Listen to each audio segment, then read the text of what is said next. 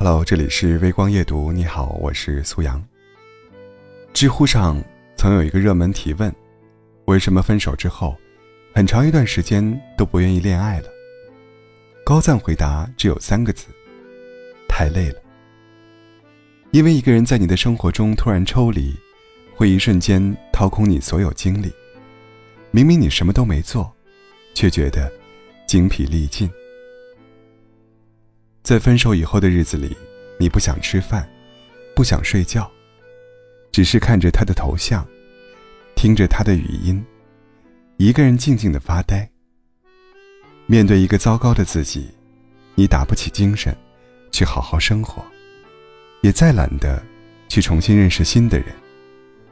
你害怕自己倾尽一切，到头来却还是换来一个分手的结局。害怕好不容易攒够了勇气，愿意接受一个人的靠近，却被轻易放弃。也不敢、不想、不愿意，再在一段忽冷忽热的感情里，绕得晕头转向，伤得体无完肤了。你不是害怕付出，但是害怕付出了，还被辜负。就像我们小时候，好不容易从父母那里拿到钱。充好了游戏币，却在你迫不及待准备按下开始键的那一刻，有人阻止你说：“游戏要下架了，不能再玩了。”就像我们费了好大的力气，跑得大汗淋漓，却也没有来得及在车门关掉的前一秒跨上去。于是，你前面所有的努力都白费了，无论再懊恼和不甘心。你也只能耐着性子站在原地，去等三分钟后的下一辆。所以，那种期待落空的失望情绪，真的会让一个人改变，变得斤斤计较之前受伤的经历，变得宁愿错过与爱情握手的机会，也不愿意再重新和一个陌生人从名字、年龄、经历认识起。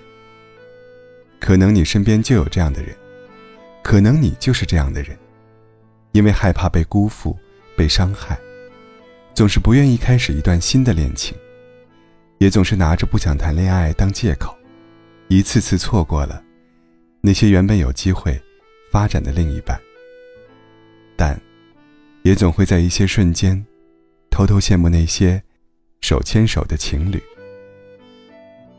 一个人在外面看漂亮风景时，虽然也觉得愉快和享受，但在那些没人拍照和分享喜悦的孤独时刻，也会从心底生出一种失落情绪。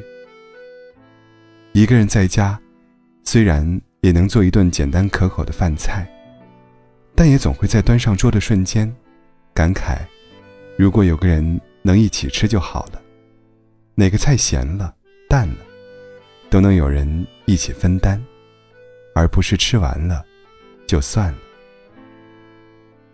如果有那个人在，风景不是简单的风景，晚饭也不仅仅是一顿晚饭。但如果真的让你再重新谈一场恋爱，你又会万分犹豫，会不受控制的把恋爱中那些琐碎的步骤从头到尾幻想一遍。然后觉得太累了，还是算了吧。我相信，生活中大部分的人，都有一边幻想命中注定的真爱，一边又胆怯的，把对自己有好感的人远远推开的经历。或许实在是爱怕了，伤透了，面对一段感情，还是抱有太多戒心。记得有一部电影当中是这么说的。生命中，有些人的离开，就像得了一场重感冒，淋了一场雨。